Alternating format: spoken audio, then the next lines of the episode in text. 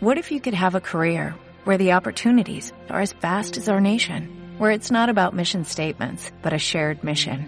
At U.S. Customs and Border Protection, we go beyond to protect more than borders, from ship to shore, air to ground, cities to local communities. CBP agents and officers are keeping people safe. Join U.S. Customs and Border Protection and go beyond for something far greater than yourself. Learn more at cbp.gov/careers.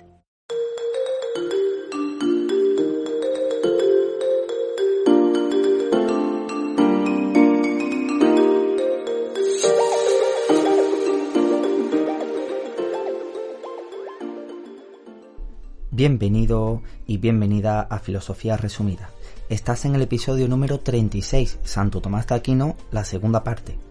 Si has llegado hasta aquí de primera, te recomiendo que escuches el anterior, el número 35, ya que explico el origen de este autor y el precedente para poder comprenderlo a la perfección.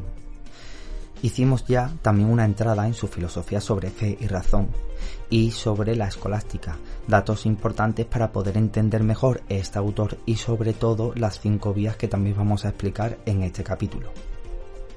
Pues bien, en el plano ontológico podemos decir que Santo Tomás mantiene que en el universo de los seres siguen un orden jerárquico y en el pico de la pirámide encontramos a Dios, también dicho como el ser. Este sería principio y fin de todo lo demás. Los seres existentes existen gracias a, ese ser primero. La doctrina cristiana de la creación tiene como consecuencia en el pensamiento tomista, que así es como se le dice al pensamiento de Santo Tomás de Aquino, una radical diferencia entre el creador y el ser creado. Esta división es la misma que la del ser necesario y ser contingente explicado en el libro de Ente et Essentia, teniendo como la base la distinción de lo que Aristóteles llamaba esencia y existencia. La existencia depende del ser necesario y no existiría si éste no lo hubiese creado. Por tanto, en los seres contingentes, si quieres, para entenderlo mejor, podemos decir que en nosotros mismos podemos distinguir entre esencia y existencia. La esencia es la cualidad de que una cosa sea como es, mientras que la existencia depende de que las cosas se representen efectivamente en la realidad. Por ejemplo, si se extingue la especie humana, pervivirá la esencia de animal racional. La esencia es como la potencia en el acto de vivir. Esto sería diferente si nos vemos si nos vamos, perdón, a la concepción aristotélica sobre potencia, acto, esencia y existencia. En cuanto a la antropología, vemos también un ilemorfismo como en el, en el de Aristóteles. El ser humano es la materia y el alma, la forma que unidos forman el cuerpo humano. Pero sin embargo le da una inmortalidad al alma parecida o igual a la que le da el platonismo da otra pincelada a la ética nicómaco sobre la moral, ya que Aristóteles la pone en el plano terrenal y temporal, y Santo Tomás lo traslada al plano natural sobre que el hombre debe conocer y amar a Dios, teniendo los medios, es decir, la razón, para conseguirlo. Esta clave reside en la libertad del, del individuo. El individuo es moral porque es libre. Pero bien, pasemos a lo que parece que tenemos ganas de que llegue, ¿no? ¿Cómo podemos saber si Dios existe? Santo Tomás lo hace a través de las cinco vías, en la suma teológica, de las cuales, de forma razonada, intenta dar respuesta de forma que ante cualquier evidencia o pregunta sobre las cosas, la vida, etc., pone a Dios como fin último de todo. Veréis, en la primera vía sobre la existencia del movimiento si con lo que ya sabemos que un cuerpo es movido por otro y así sucesivamente, tenemos que tener un cuerpo que pueda mover todo y no sea movido. Dios o también el motor primero.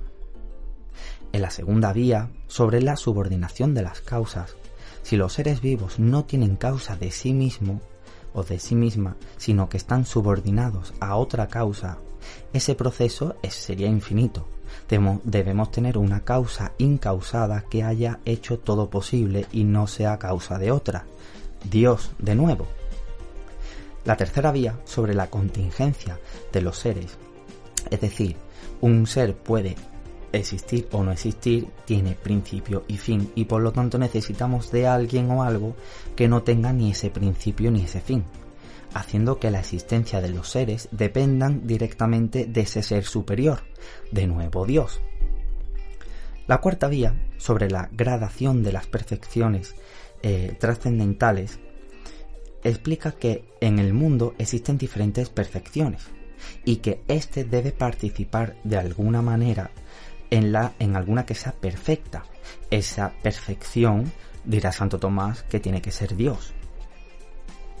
En la quinta vía y última, la ordenación a, un fin. Esto no es más que los animales, que por ejemplo no son inteligentes, responden a un fin y que se agrupan e interactúan como si lo fuesen, haciendo de esto necesario un intelecto que lo haya ordenado un ser que sea propio intelecto y que por ello los animales sin inteligencia puedan actuar. Ese ser que sería su propia intelección es Dios. Y con esto si te das cuenta, estas cinco vías, siempre las conclusiones que llega Santo Tomás de forma razonada es la misma, sería Dios. De esta forma es como explica que en el universo todo lo que ocurre, todo lo que acontece, y por ejemplo, si tomamos, si tomamos la filosofía de Aristóteles como por ejemplo la parte del movimiento, eh, ese fin último siempre va a ser Dios. Y lo explica de esta manera con las cinco vías. Eh, como hemos visto también en el capítulo anterior, razón y fe pueden estar separadas, pero también dijimos que en algunos puntos para poder llegar a una verdad o a una respuesta se podían juntar y podían coexistir. En este caso, esta es esa situación. Y de esta forma es como Santo Tomás llegaría a la existencia de Dios explicado, como ya he dicho antes, en el libro La Suma Teológica. Y hasta aquí el episodio de hoy. Yo soy Ernesto Guerrero y nos vemos la semana que viene. Adiós.